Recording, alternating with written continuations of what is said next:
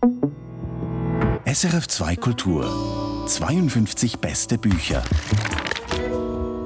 Es ist der Abend vor der Gedenkfeier, bevor ihr endgültig von Ananke Abschied nehmen sollt. Ihr steht in der sternklaren Nacht am Rand der Terrasse. Und jetzt? fragt das Kind in dir. Jetzt ist alles anders, sagt Avi. Jetzt ist alles egal. Alles ist egal. Dies bringt die Stimmung in einer Clique von jungen Menschen auf den Punkt, die eng miteinander befreundet sind. Ein Mitglied der Clique, Ananke mit Namen, ist plötzlich verstorben und die Lücke scheint zu schmerzhaft, um überwunden zu werden. Was macht der Verlust von geliebten Menschen mit uns? Was macht sie, die Trauer? Und wie lässt sie sich allenfalls überwinden? Um diese Fragen kreist der neue Roman der Schweizer Autorin Anna Stern mit dem Titel Das alles hier jetzt. Er ist nominiert für den Schweizer Buchpreis, der am 8. November verliehen wird. Anna Stern ist jetzt unser Gast. Herzlich willkommen. Jetzt ist alles egal, heißt es im kurzen Ausschnitt, den wir gehört haben. Ist das ein Gefühl, das Sie persönlich kennen? Ja, ich kenne es sehr gut und ich glaube, es ist etwas, was uns alle immer wieder überkommt und die Frage ist, ob wir es zulassen können oder nicht. Wie gehen Sie denn mit diesem Gefühl um, das Sie kennen und das, wie Sie sagen, wahrscheinlich alle ab und zu heimsucht? Für mich ist das Schreiben ein Weg, damit umzugehen. Wenn das Schreiben nicht funktioniert, dann versuche ich, mich irgendwie in der Natur zu verlieren, so dass dieses Gefühl vom alles egal sein, wo sich die Grenzen auflösen, wo die Wichtigkeit von allem irgendwie plötzlich auf den Kopf gedreht ist, dass ich meine Grenzen auflösen kann. Sie stammen ja ursprünglich aus Rorschach und leben heute in Zürich. Das alles hier jetzt ist Ihr vierter Roman. Sie sind 30-jährig. Wie kommen Sie als junger Mensch dazu, einen Roman zu schreiben, der um das Thema Tod, Trauer, Verlust kreist? Gab es da einen auslösenden Moment? Es gab einen auslösenden Moment. Eine Person, die ich gut kannte, eine junge Person, ist unerwartet verstorben. Und zur Frage, wie kann ein junger Mensch über Trauer schreiben? Wir alle erleben Trauer, ob wir jung sind, ob wir alt sind. Und jeder findet einen eigenen Weg, diese Trauer zu verarbeiten. Und ob ich nun jung bin oder alt, ich habe das Recht darüber zu schreiben, wenn ich das Bedürfnis dazu habe. Wie sehr spielen denn in diesem Roman Ihre eigenen Erfahrungen des Trauens hinein? Für mich war dieser Verlust einer nahestehenden Person ein Moment, in dem sich zwei zentrale Themen, die mich interessieren, eigentlich schon länger interessieren, sehr akut gestellt haben. Das eine ist die Beziehung zwischen dem Ich und dem Du. Also bin ich als Individuum allein existenzfähig oder entstehe ich eigentlich erst im Austausch mit anderen Menschen durch die Beziehungen? Und was passiert, wenn eine solche definierende Beziehung wegfällt? Und das Zweite ist das Thema des Erinnerns. Nicht die Erinnerungen an sich, sondern wie funktioniert Erinnerung, wie erinnert der Mensch, was macht das mit uns.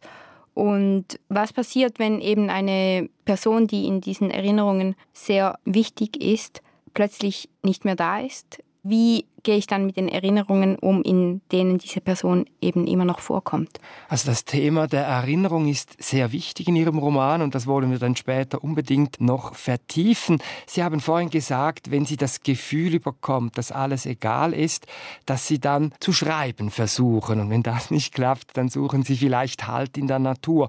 Wie sehr hatte denn das Schreiben für Sie auch eine heilende Wirkung im Zusammenhang mit dem Verlust des geliebten Menschen? Diesen Verlust, den Sie selbst erlebt haben? Für mich ist das Schreiben an sich, ob es jetzt um diesen Text geht oder um andere Texte, ist ein Versuch, die Wirklichkeit irgendwie zu verstehen. Ich schreibe häufig über Dinge, die sich wie meinem Einfluss entziehen oder die ich so, wie sie jetzt sind, wie sie sich mir präsentieren, nicht fassen kann. Und indem ich sie in einen Text banne, in einem Text vielleicht eine Lösung suche, eine andere Zusammensetzung, einen anderen Ausgang, werden sie wie fassbar. Und das hat auch hier mir geholfen. Es gibt jetzt wie ein Gefäß, in dem diese Trauer, diese Erfahrung, diese Erinnerungen versorgt sind oder aufbewahrt sind und das ich wertschätzen kann und was auch überdauert.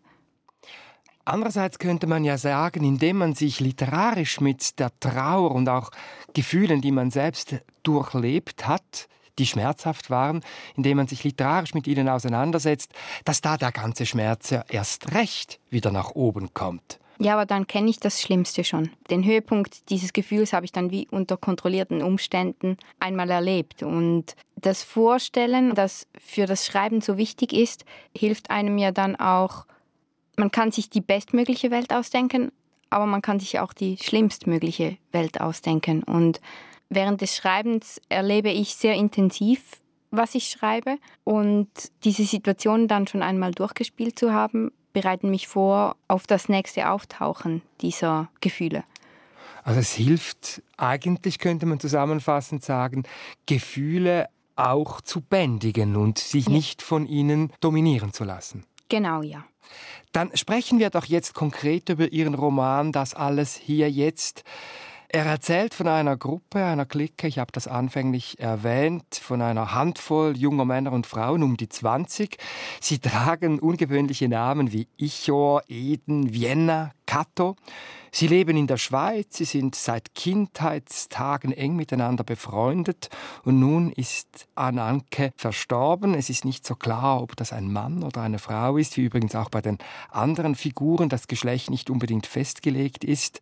Über Anankes Tod erfahren wir sehr wenig. Es steht am Anfang des Romans nur der bloße Satz, Zitat, Ananke stirbt an einem Montag im Winter, nachmittags zwischen 16 und 17 Uhr. Die Trauer lähmt nun die Gruppe regelrecht und dies über Monate, bis sich dann im hinteren Teil des Romans dank einer radikalen Idee ein Ausweg findet oder zumindest abzeichnet. Wir kommen noch darauf. Für mich ist es eine der Stärken dieses Romans, wie er dem Gefühl der Trauer, für die uns ja oft auch die Worte fehlen, wie er diesem Gefühl zu einer Sprache verhilft. Hören wir uns doch das kurz einmal am Beispiel des folgenden Ausschnittes an. Bitte, Anna Stern. Ihr trefft euch am Hafen, Vienna, Cato, Eden und du. Ihr öffnet den Mund, es fehlen die Worte. Ihr schließt die Augen, Erinnerungen tanzen. Ihr streckt die Hände aus und fasst ins Leere. Eure Tränen fallen in den Abgrund zwischen Tag und Nacht und werden zu Sternen, die in der Dunkelheit leuchten. Der Park hinter der Universität ist schwarz, der Weiher ist gefroren, ist schwarz, selbst der Schnee ist schwarz. Nur die Kälte, die Kälte, die nicht sichtbar ist, die in dich kriecht wie ein Parasit, durch die Fußsohlen in den Adern deine Beine hinauf, durch deine Eingeweide am Kehlkopf vorbei und weiter in deine Augen, in deinen Kopf. Die Kälte ist weiß. Die Schweizer Autorin Anna Stern mit einem Ausschnitt aus ihrem Roman Das alles hier jetzt hier in 52 beste Bücher auf SRF 2 Kultur. Ja, es sind Bilder, mit denen sie die Trauer in Sprache fassen, also Tränen, die zwischen Tag und Nacht fallen und zu Sternen werden, heißt es da. Oder sie arbeiten mit Kontrasten. Der Schnee ist schwarz, aber die Kälte ist weiß. Die Hinterbliebenen Vienna, Cato, Eden, Icho, die können nicht über ihre Gefühle reden. Was bedeutet die Sprachlosigkeit für sie? Wenn ich etwas nicht benennen kann, wenn ich nicht darüber sprechen kann, dann macht es mich ohnmächtig, machtlos. Und ich habe das Gefühl, davon erdrückt zu werden. Und erst wenn ich etwas in Worte fassen kann, wenn ich ein Gefäß dafür finde, dann habe ich auch das Gefühl, es ist möglich, diese, diese Situation zu überwältigen. Im Unterschied zu Ihren Figuren finden Sie als Autorin sehr wohl eine Sprache für die Gefühle, für die Trauer. Ist das ein eigenes Vokabular, das Sie da entwickeln mussten, so wie wir es gehört haben, um eben diesen Gefühlen Ausdruck zu verleihen? Ja, und für mich war es auch sehr wichtig, diese Empfindungen auslagern zu können. Also, dass nicht mehr ich es bin, die es empfindet, sondern dass es eben eine Figur ist, die es empfindet. Und diese Art von, von Distanz hat es mir erst ermöglicht, irgendwie diese Gefühle überhaupt zuzulassen. Ja, und Sie schreiben ja ganz am Anfang des Romans so sinngemäß, das Ich wird jetzt zum Du. Also genau. diese Distanzierung, die markieren Sie, ist auch für uns Leserinnen und Leser absolut nachvollziehbar. Ich möchte gern noch bei der Sprachlosigkeit kurz verweilen, weil sie entspricht doch eigentlich, denke ich, einem Großteil von uns. Wenn wir über das Wetter reden, wenn wir über das Handy reden, wenn wir über Fußballstars reden, was auch immer, haben wir hunderte, tausende Wörter zur Verfügung. Aber wenn es um Gefühle geht, da agieren wir doch oft sehr hilflos. Warum eigentlich? Haben Sie da eine Erklärung? Ich glaube, in unserer Gesellschaft gilt das Zulassen von Gefühlen als Zeichen von Verletzlichkeit. Und Gefühle sind auch monetär nicht verwertbar. Und ich habe das Gefühl, in der heutigen Zeit, solange etwas nicht irgendwie mit Geld aufzuwiegen ist oder mehr Geld damit zu machen ist, hat es sehr wenig Platz in unserem Leben. Wenn wir über die Sprachlosigkeit sprechen im Zusammenhang mit den Gefühlen, dann gibt es ja auch die Vorstellung, dass die Frauen eigentlich doch besser über Gefühle reden können als Männer. Ist das ein Klischee oder stimmt das? Was ist da Ihre Erfahrung? Vielleicht ist die gesellschaftliche Erwartung an Frauen, ihre Gefühle zu verstecken, kleiner. Und es kommt auf das Gefäß an, in dem über die Gefühle gesprochen wird oder in dem die Gefühle überhaupt zum Thema werden. Und das in einer Beziehung zwischen Mann und Frau, sage ich jetzt, wenn man da das Sprechen über Gefühle übt, dann glaube ich nicht, dass der Mann ein kleineres Vokabular dafür hat als die Frau wenn man jetzt diese beiden Geschlechter sich entgegensetzen will. Kehren wir zum Roman zurück. Die Trauer ob der Lücke, die Ananke hinterlässt, ist riesig. Bei den hinterbliebenen Freunden geschieht nun etwas Hochinteressantes. Und zwar kommen jetzt die Erinnerungen, die wir bereits am Anfang angesprochen haben, ins Spiel. Die Erinnerungen an die gemeinsame Zeit mit der verstorbenen Person. Die werden sehr wichtig. Ja, ich habe den Eindruck gehabt beim Lesen, die beginnen die Erinnerungen regelrecht zu beschwören. Also konkret das gemeinsame Campieren, der Besuch im Schwimmbad, das gemeinsame Kuchenbacken, heiße Sommertage, dann auch vereinzelt Konflikte, die es da gegeben hat. Was bedeutet es für die Hinterbliebenen, eben sich zu erinnern? In diesem Zusammenhang hier ist es so, dass auch der Leser merkt, wie sich die Figuren eigentlich auch über ihre Vergangenheit definieren. Und das Erinnern dieser Bruchstücke, dieser Fragmente des eigenen Jüngerseins dienen wie als Bekräftigung, ja, ich bin noch hier und ja, das ist passiert und ja, ich bin noch, wer ich glaubte zu sein, bevor Ananke gestorben ist. Also die Erinnerung gibt ein Stück weit Halt. Ja. Wie verlässlich ist denn dieser Halt? Gar nicht. Also der hat gar keine Verlässlichkeit. Auch eben einerseits, weil die Erinnerung zwar noch als Erinnerung existiert, aber die Personen in der Erinnerung nicht mehr die Personen sind, die mich heute umgeben. Und das Zweite ist eben Erinnerung selbst, so wie wir als Menschen erinnern, ist ein sehr unzuverlässiger Vorgang. Also jedes Mal, wenn man sich an einen Vorgang oder ein Erlebnis erinnert, verändert eigentlich das Gedächtnis diese Erinnerung nur in kleinem Maße, nur in Details, aber jedes Erinnern zerstört eigentlich die ursprüngliche Erinnerung oder verändert diese ursprüngliche Erinnerung. Und darum, was ich heute von meinem fünften Lebensjahr erinnere, das weiß ich eigentlich, dass das gar nie so passiert ist. Es ist eigentlich eine Erinnerung ans Erinnern und dieses ist wiederum ein Erinnern ans Erinnern. Genau. Und so hat sich mehr und mehr eine Verzerrung eingestellt. Also Sie sagen, Anna Stern, eigentlich ist dieses Erinnern, das man intensiv pflegt in dieser Gruppe, wenig mehr als ein Placebo. Die Frage ist auch, ob es darum geht, zu bekräftigen, was wirklich passiert ist oder einfach zu sagen, ja, ich bin ich, ich bin hier, ich habe das erlebt und ich trage das immer noch in mir und das gehört immer noch zu mir und ist immer noch Teil von mir, ob es nun exakt so passiert ist oder nicht. Aber es hat mich zu dem Menschen gemacht, der ich heute bin. Aber dieses Erinnern hat ja dann irgendwann an einem Punkt auch etwas Ungesundes, etwas geradezu Verstörendes, nämlich dieser Tod und das Erinnern, das lähmt diese Gruppe förmlich über Monate hinweg. Ich hatte den Eindruck, der Prozess des sich Lösens, auch des Loslassens des Verstorbenen, der kommt und kommt nicht in Gang. Was ist da los? Diese Freunde sind so eng miteinander aufgewachsen. Seit sie klein sind, verbringen sie so viel Zeit miteinander. Und man merkt auch, es sind nicht nur die Freunde selbst, sondern auch die Familien mit den Eltern, die ein sehr dichtes Geflecht bilden. Und der Tod von Ananke zeigt auf auch, wie eng dieses Netz eben sein kann und wie es die Luft abschnürt, wie es die Freiheit einschränkt. Und nach diesem Tod beginnen die Freunde eigentlich diese Lebensform, dieses Netz, das auch eben 20 Jahre lang ein Sicherheitsnetz war, jetzt in Frage zu stellen, weil es jetzt mehr wie irgendwie ein Fischernetz ist, das einen gefangen hält. Und dieser Prozess des Infragestellens, des Trauerns, dauert seine Zeit, bis eben ein Ausweg möglich ist. Weshalb dauert das so lange? Ich bin vielleicht jetzt ein bisschen ungeduldig gewesen mit diesen Figuren, aber hat es auch damit zu tun, dass man nicht aufhören kann mit dem Trauen, weil man wie einen Verrat begeht am verstorbenen Menschen, wenn man ihn loslässt oder zumindest den Eindruck hat, man verrate, was gewesen ist, das Gemeinsame. Oder bin ich da völlig ja, falsch? Ja, das ist, das, ist ein, das ist ein guter Ansatz, denke ich. Und auch in diesem Zusammenhang jetzt hier die Frage, was ist überhaupt möglich? Also wenn sich etwas ändert, zu was soll es sich ändern? Und es braucht irgendwie Zeit, um an diesen Punkt zu kommen, wo klar ist, ich nehme Abschied und etwas Neues beginnt und dass man auch die Zuversicht hat, dass dieses Neue gut werden kann. Der Prozess des Trauerns dauert im Einzelfall natürlich unterschiedlich lang. Aber was glauben Sie, Anna Stern, was ist es denn, was Menschen brauchen, aus der Trauer herauszufinden und zu einer neuen Freiheit aufzubrechen? Ich glaube auch wieder eben, das ist von Mensch zu Mensch verschieden, das ist von Tod zu Tod verschieden.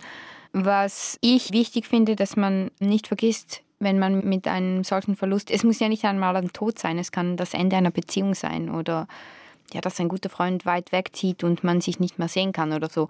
Und dass man in diesem Moment schafft, nicht das zu bedauern, was noch hätte sein können, sondern dass es einem gelingt, dankbar zu sein für das, was man eben zusammen gehabt hat. Und das hat dann auch wieder mit den Erinnerungen zu tun, die hier so prominent vorkommen. Also, dass ich nicht denke, oh, was hätten wir in den nächsten 25 Jahren alles noch machen können, weil man weiß heute nicht einmal, was morgen passiert, sondern dass ich dann eben dankbar bin für die 25 Jahre, die wir schon zusammen verbracht haben. Also wir kommen noch darauf, das spielt ja dann im hinteren Teil des Romans genau eine Rolle. Aber was bringt uns an diesen Punkt, dass wir dankbar sein können und nicht bedauern? Ich glaube, die Ohnmacht muss so stark sein, die Ohnmacht darüber, dass ich weiß, ich kann diesen Menschen nicht mehr zurückbringen. Und das ist das Einzige, was ich wirklich machen kann. Also ich kann diese Veränderung des Blickpunkts in mir, das ist etwas, was ich machen kann, unabhängig von meiner Umgebung, unabhängig von irgendwelchen Mitteln.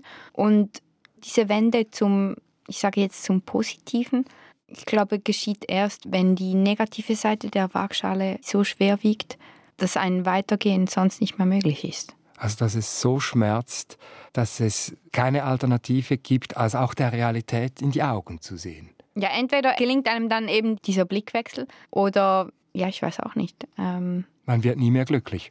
Ja, oder man lebt nicht weiter. Der Roman besticht nicht nur durch seine einfühlsame und oft lyrische Sprache, wie wir es gehört haben, er ist ja auch äußerst ungewöhnlich konstruiert. Erzählt wird in zwei parallelen Strängen, die formal ganz streng getrennt sind. Der eine Strang erzählt von der Trauer vom Gefühl des Verlusts, das die Gruppe beherrscht aufgrund des Todes von Ananke. Also es ist die Gegenwart, wenn man so will. Das ist auf den linken Seiten des Buches beschrieben. Und jetzt immer auf der rechten Seite des Buches geht es um Erinnerungen an Ananke, an gemeinsame Erlebnisse in der Jugend. Was hat sie zu dieser doch sehr originellen und für mich auch recht ungewohnten Form bewogen? Der Roman hat auch eine spezielle Entstehungsgeschichte. Es ist eigentlich der erste Roman, den ich fast nur in Notizbüchern geschrieben habe und eben auch sehr episodenhaft. Also ich hatte in dieser Zeit einfach immer ein Notizbuch dabei und wenn ich im Wald war und dann plötzlich kam wieder irgend so ein Fragment, das vielleicht aufgrund von Vogelstimmen oder irgendwie, was mich da dann, was mir plötzlich diese Szene in den Kopf gebracht hat. Und ich habe also alle diese Szenen eigentlich einzeln notiert. Und am Ende war die Aufgabe, wie bringe ich das zusammen? Und es war wie klar, die Episoden müssen voneinander getrennt sein. Es sind zwei unterschiedliche Zeit- und Gefühlsebenen auch. Und für mich war es wichtig, diese so zu trennen, weil es für mich auch beim Schreiben ein unterschiedlicher Zustand war. Die einen waren eben so mehr diese rückwärtsgewandten Szenen und das andere war der Versuch, irgendwie vorwärts zu gehen.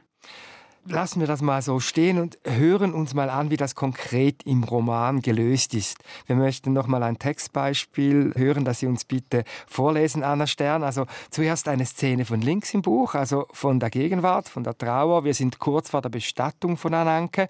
Die jungen Erwachsenen stehen da in der Halle der Friedhofskapelle, wo der Leichnam aufbewahrt wird. Und dann nachher geht es auf die rechte Seite zur Erinnerung an einen Scherz in der Gruppe in früheren Jahren. Also wir beginnen mit links im Hier und Jetzt. Der Tod tritt plötzlich ein, sagt Eden. Auch anderes geschieht plötzlich, sagst du. Alles geschieht immer plötzlich, sagt Cato. Das Leben besteht nicht aus kausalen Zusammenhängen, sagt Vienna. Das Leben ist Korrelation. Ihr steht in der schmucklosen, weißwandigen Aufbahrungshalle der Friedhofskapelle um Anankes Sarg. Der Raum riecht nach dem Fichtenholz des Sarges, der Sargdeckel steht hinter euch an die Wand gelehnt. Du blickst dich um, als erwartest du ein Schild, auf dem Berühren verboten steht. Dann beugst du dich über den Sarg und küsst Anankes wächserne Stirn. Und jetzt geht's auf die rechte Seite, auf die Ebene der Erinnerungen. Kato steht neben dir oben am Hang und drückt deine Hand so fest, dass es weh tut. Ananke und Eden knien vor euch am Boden, den Kopf zur Seite geneigt, wie ihr lauschend. Vienna kauert hinter einem Strauch nur wenige Meter vom Gleis der Schmalspurbahn entfernt. Eure Augen sind auf die Münze gerichtet, grell reflektiert die Sonne von dem kleinen Geldstück, das auf den von Schmiere dunklen Stahlschienen liegt. Sie kommt, ruft Ananke, sie kommt. Kato drückt deine Hand noch etwas fester und ihr hört alle auf zu atmen, als die Dampflok schnaufend um die Kurve kriecht. Auf euch, auf Vienna, auf eure Münze zu. Ein bekannter Scherz, äh, eine Münze flach walzen zu lassen von einer Eisenbahn. Das haben viele Hörerinnen und Hörer, auch ich, vermutlich in der Jugend mal gemacht. Anna Stern war das mit einem kurzen Aufschnitt aus ihrem Roman. Das alles hier jetzt in 52 beste Bücher. Sie haben vorhin gesagt, ja, diese spezielle Form habe etwas mit der Entstehungsgeschichte zu tun, mit den Notizbüchern, die Sie dann wie eine große Collage zusammengesetzt haben zu diesem Roman. Dennoch, ich meine, was lässt sich auf diese Weise mit zwei Handlungssträngen, die so streng getrennt sind, eben vielleicht besser erzählen, als wenn Sie so klassisch, das hätten Sie ja dann auch machen können, klassisch diesen Roman durchaus auch getrennt in Erinnerung Gegenwart erzählt hätten? Für mich markiert es hier die Intensität der Erinnerungen. Und zwar kann ich ja einfach etwas, ich sage jetzt, schwach erinnern, indem es mir einfach wieder einfällt. Oder ich kann es in einer Stärke erinnern, die mich eben wie aus meiner jetzigen Realität herausträgt. Und ich habe, oder es gibt für mich so gewisse Dinge in meinem Alltag oder Orte, das kann ein Nahrungsmittel sein, das sehr fest mit einer Person verbunden ist. Und dass wenn ich dann das sehe in einem Geschäft oder so, dann trägt es mich wie aus meinem jetzigen Zustand, aus meinem Ich-Sein in der Gegenwart hinaus in die Umgebung oder in den Moment, als diese Erinnerung geformt wurde. Und das wird durch die strikte Trennung hier auch so verdeutlicht. Also jede rechte Seite, jede grau gedruckte Erinnerung ist eigentlich ein Ablösen von der Gegenwart, ein Heraustragen. Und das wird so deutlicher, als wenn man einfach erwähnt, du erinnerst dich daran, dass. Mhm. Also Sie haben es erwähnt, es ist auch noch ein bisschen anders gedruckt. Es ist nicht nur links-rechts, sondern auch so grau und schwarz. Da gibt es nochmals genau. eine Unterscheidung. Und das Graue entspricht dem Erinnern. Also es gibt hier nochmals eine ja, farbliche Ebene, die diese Trennung noch verstärkt. Ich möchte gerne noch bei dieser Machart bleiben, weil das ist schon, finde ich, sehr interessant. Vor dem Roman, den wir vor uns haben, das alles hier jetzt, der jetzt übrigens auch eben für den Schweizer Buchpreis nominiert ist, haben Sie bereits drei andere Romane veröffentlicht, sowie einen Band mit Erzählungen. Ihren bisher größten Publikumserfolg hatten sie 2018, als sie beim Bachmann-Wettbewerb in Klagenfurt den Dreisat-Preis gewannen. Und es fällt schon auf, dass sie immer wieder neue Stoffe wählen. Da geht es um die Suche nach der Wahrheit, um Paargeschichten, um Kriminalistisches auch. Und immer wieder haben sie eben auch formal neue Formen ausprobiert, jenseits der literarischen Konventionen. Jetzt muss man wissen, neben dem Schreiben arbeiten sie als Naturwissenschaftlerin. Im Moment doktorieren sie an der ETH Zürich im Bereich der Mikrobiologie. Meine Frage, wie sehr verstehen Sie sich denn nicht nur als Naturwissenschaftlerin, sondern auch in der Rolle als Autorin, als Forscherin, so als literarische Forscherin? Für mich ist die Literatur oder das Schreiben auch ein Weg, um eben Dinge, die ich nicht verstehe, verständlich oder fassbar zu machen. Und das Finden von neuen Formen dafür hat sich insofern bewährt, als ich dann mich eben nicht vergleichen muss. Also meine Texte sollen dann nicht unvergleichlich sein, das ist das falsche Wort, aber für sich allein stehen können und gibt es Parallelen zwischen meinen naturwissenschaftlichen Arbeiten und dem Schreiben. Und eine starke Parallele ist, dass wenn ich etwas Neues, etwas Wertvolles machen will, sei es ein neuer Text oder sei es ein neues Experiment, dann kann ich nicht einfach replizieren, was schon vorher gemacht wurde, sondern ich kann mich an früheren Werken, an früheren Studien orientieren aber das Moment der Kreativität ist in beiden Berufsfeldern eigentlich wichtig, weil erst durch das Neuverbinden von alten Strukturen, von alten Werken vielleicht, von alten Vorgehensweisen kann etwas Neues entstehen. Und das ist etwas, was ich auch sehr genieße dieses sich fallen lassen in ein Gebiet, das eben noch unerforscht ist. Also da gibt es eine spannende Parallele.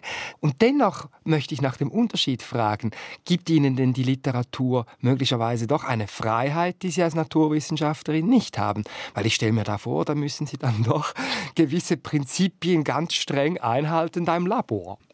Wenn mir in einem Text die Augenfarbe einer Person nicht gefällt oder der Name einer Person nicht gefällt, dann kann ich einfach ähm, Search and Replace machen und dann heißt diese Person plötzlich anders.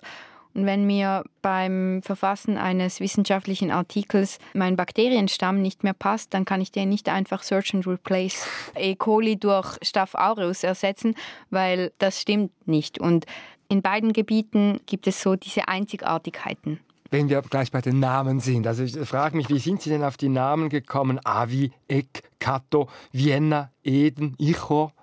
Manche dieser Namen haben literarische Vorbilder, die ich aus anderen Büchern vielleicht gestohlen habe. Und andere sind oft auch einfach aussprechbare Zufallsaneinanderreihungen von Buchstaben. Und die Funktion der Namen oder warum ich diese ungewöhnlichen Namen gewählt habe, liegt auch darin, dass, wie Sie vorhin gesagt haben, es ist eigentlich aus dem Text nicht erkennbar, ob es sich bei den Figuren um männliche oder weibliche Personen handelt. Und wenn ich dann die Figuren einfach Petra und Peter genannt hätte, dann hätte man eben schon ein klares Bild davon. Und dieses Offenlassen der Geschlechtszuweisung, das passiert jetzt alles im Kopf des Lesers. Und das ist ein Experiment, das ich als Autorin eingebaut habe, weil es mich interessiert, auch wie unterschiedlich die Leser dann eben sich die Figuren vorstellen. Das interessiert mich, also diese Offenheit des Geschlechts. Man ist beim Lesen oft verunsichert. Man hat nicht den Halt. Ist das jetzt ein Mann? Ist das eine Frau? Geht es hier auch darum, der Transidentität eine Stimme zu geben? Ja, ich finde eben, Sie haben auch vorher gesagt, ja, können Frauen besser über Gefühle sprechen als Männer. Und ich finde. Das war eine Frage. Ja, ja, ja. Sie haben, Entschuldigung. Und ich finde dieses Binäre in Bezug auf die Geschlechter oder auch sonst, wenn man einfach diese Kategorien hat, in anderen Lebensfeldern, ich finde das recht schwierig, weil ich es wichtig finde, dass eine Identität nicht durch die Schranken gebildet wird, die einem die Umgebung vorgibt, sondern dass sie sich eben frei bilden kann. Und hier gebe ich eigentlich dem Leser die Freiheit, sich eben diese Person so vorzustellen, wie das für ihn oder sie richtig ist. Und ich wünsche mir dann manchmal eben auch, ja, dass eben der Leser sich auch darauf einlassen kann und dass er es nicht als Haltlosigkeit empfindet, sondern ja, dass er eigentlich diese neue Freiheit, diese neue Dimension des Textes auch zu nutzen weiß für sich. Also dann geht es ja auch darum, dass man, indem man das Geschlecht offen lässt, vermeidet, dass man in Mann-Frau-Schemata verfällt, sondern von Menschen spricht. Und das ist ja ein Thema, das derzeit, wenn es um Transgender geht, beispielsweise ein großes Thema ist. Ja, das ist natürlich ein aktuelles Thema. Mich hat weniger die Aktualität des Themas interessiert, sondern wirklich dieser Wunsch des Menschen nach Kategorisierung. Also wir erleben das ja auch in anderen Bereichen. Und manchmal gibt es uns Halt, manchmal gibt es uns Orientierung. Und wenn es aber um uns Menschen selbst geht, um sie, um mich, dann finde ich, es schränkt eben auch sehr fest ein und es reduziert. Und Ich wollte in diesem Text auch eine zusätzliche Dimension öffnen für den Leser in der Lektüre, aber auch vielleicht in der Vorstellungswelt des Lesers, wenn er danach rausgeht und eben andere Menschen trifft. Also der Text lässt bewusst viel Freiheit.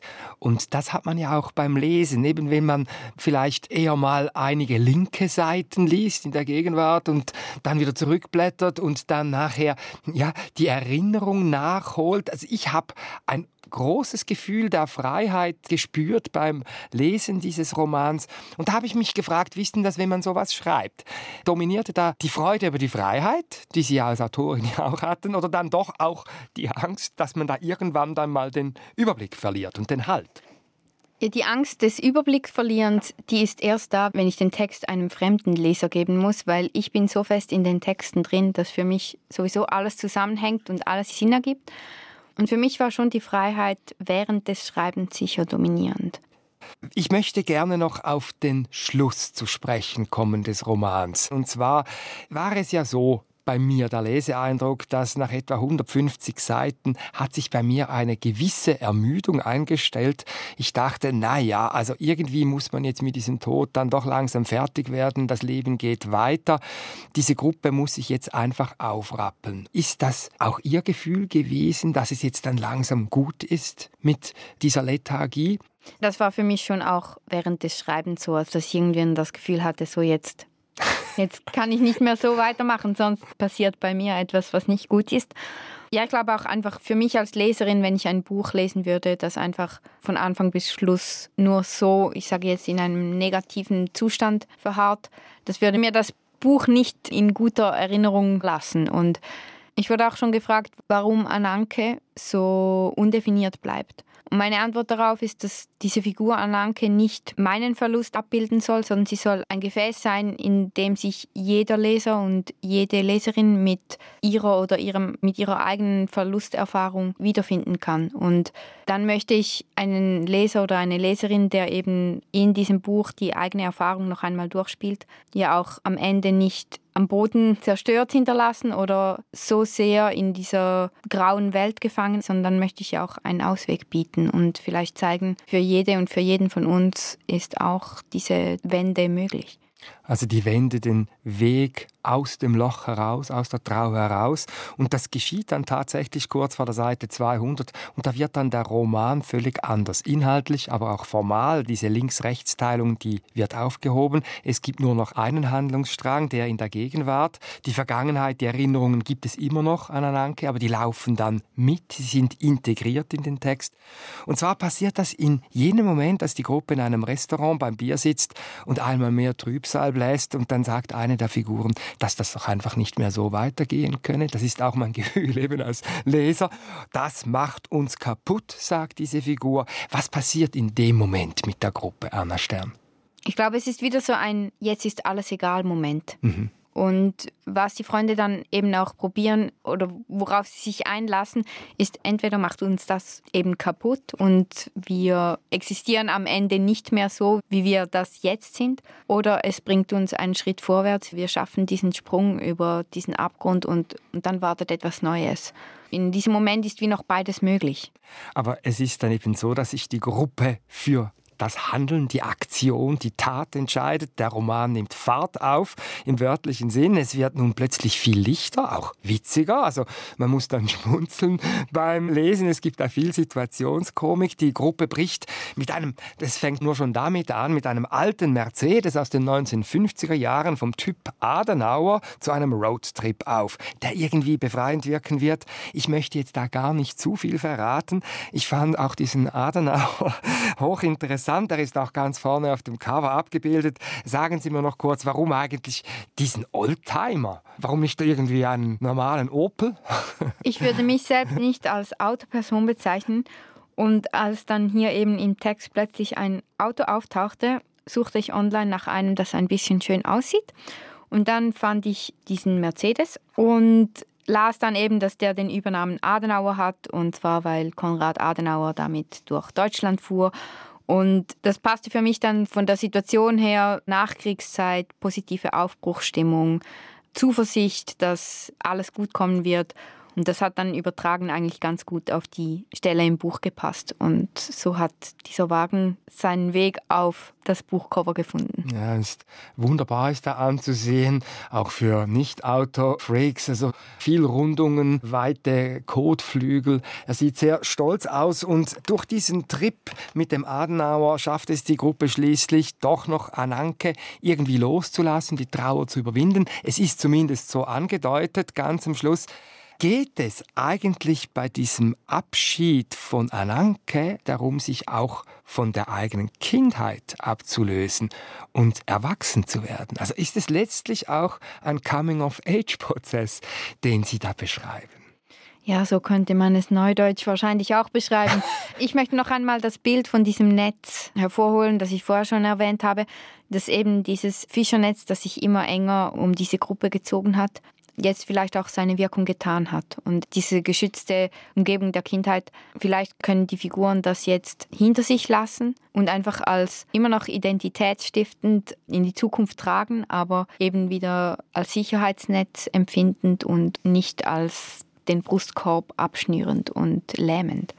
Anna Stern, gerne möchte ich mit Ihnen noch kurz auf einen anderen Aspekt eingehen, der mit Ihrem Roman zusammenhängt, nämlich mit unserem Umgang mit dem Verlust und dem Tod ganz generell. Also der Soziologe Norbert Elias hat schon vor Jahrzehnten die Verdrängung des Todes angeprangert.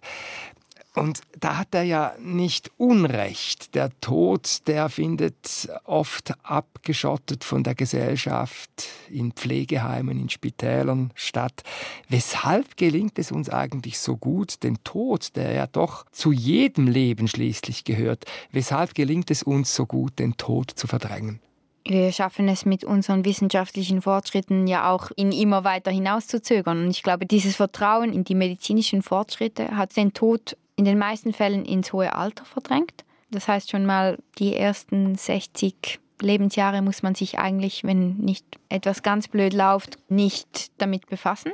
Und immer noch besteht irgendwie der Glaube, dass auch im hohen Alter das alles reparierbar ist. Und dieses Vertrauen auch in die Unbesiegbarkeit des Menschen, die man von anderen Feldern in der Gesellschaft auch kennt, hat den Tod zu einem Fehler gemacht. Also es ist gar nicht mehr etwas, was uns im Alltag begleitet, sondern es ist etwas, was durch ein Missgeschick passiert oder so. Also es ist wie eine Fehlkonstruktion, ja. die man aber beheben könnte. Ich meine, es gibt Wissenschaftler, die ganz konkret an der Abschaffung des Todes arbeiten. Ja, äh, eine Cousine von mir hat einen Dokumentarfilm gemacht über Kryonik und es gibt auch in der Schweiz Menschen, die sich aktiv dafür einsetzen, sich einfrieren lassen zu dürfen. Also eben Kryonik, das wäre die Vorstellung, man friert sich ein und wird wieder aufgetaut, wenn dann die Technik da ist, um eben ewiges Leben zu schaffen auf der Welt. Genau. Aber sagen Sie mir, Anna Stern, Ihr Roman zeigt ja gerade, dass das eine Chimäre ist, dass der Tod abgeschafft werden kann. Und wenn man ihn nicht akzeptiert oder einen Umgang findet mit ihm, dann gibt es auch für die Hinterbliebenen kein Weiterleben. Das zeigen Sie ja sehr eindringlich. Was bedeutet es für eine Gesellschaft wie die unsere, dass sie doch dazu tendiert, den Tod zu verdrängen. Es unterstützt die Tendenz des Menschen, sich zu überschätzen. Das ist etwas, was mich während meinem Studium der Umwelt-Naturwissenschaften sehr fasziniert hat. Ich habe dort Einblick erhalten in verschiedene Wissenschaftszweige und die Momente, die mich am meisten faszinierten, waren die, in der eigentlich die Natur überhand nahm, in der sie sich nicht mehr in den kontrollierten Bahnen bewegte, in die wir sie zwängen, sei das bei Überflutungen, sei das bei Vulkanausbrüchen, sei das im Fall einer Epidemie oder Pandemie, in der wir uns plötzlich in der Situation befinden, dass wir uns selbst in Frage stellen müssen und unsere Stellung in der Welt in Frage stellen müssen und auch die Frage auftaucht, wie gehen wir weiter? Ich finde diese Brüche sehr interessant. Jeder Bruch ist eine Chance, etwas zum Besseren zu wenden, weil Bestehendes aufgelöst wird. Und was mich fasziniert oder dann manchmal eben auch frustriert, ist, dass es der Mensch eben sehr selten schafft, diese Wendung zum Positiven, zum Besseren zu vollziehen. Und an diesen Bruchstellen sehe ich spannende Geschichten, auf die ich neutral als Autorin als Stoff verwenden kann Und gleichzeitig eben kann es frustrierend oder lähmend sein, wenn ich das als Mitglied der Gesellschaft selbst miterleben muss. Mhm. Also Sie zeigen in Ihrem Roman, dass ein Bruch tatsächlich dann zu einer Veränderung führen kann. Sie haben vorhin die Pandemie erwähnt. Was glauben Sie denn, verändert Corona unseren Blick auf unsere Vergänglichkeit?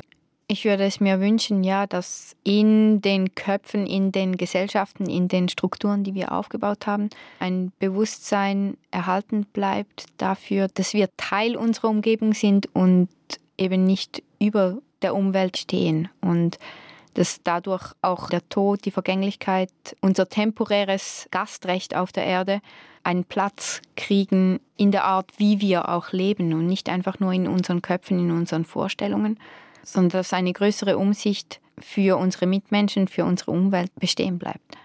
Wie würde denn eine Gesellschaft aussehen, vielleicht an einem Beispiel, die eben den Tod als Teil des Lebens begreift und die nicht einfach billig verdrängt oder zu verdrängen versucht? Sie schafft es ja nie.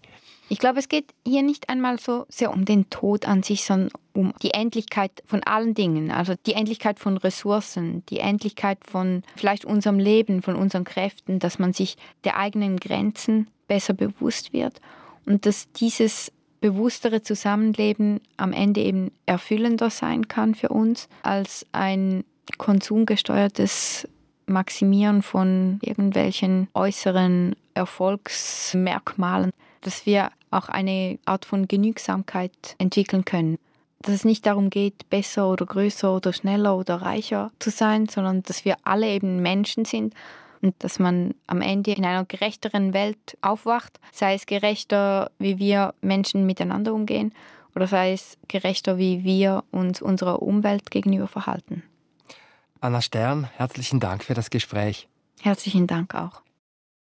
Die Schweizer Autorin Anna Stern war zu Gast bei mir, Felix Münger, in 52 beste Bücher mit ihrem aktuellen Roman Das alles hier jetzt. Er ist bei Elster und Salis erschienen und ist nominiert für den Schweizer Buchpreis 2020. 52 beste Bücher. Podcast.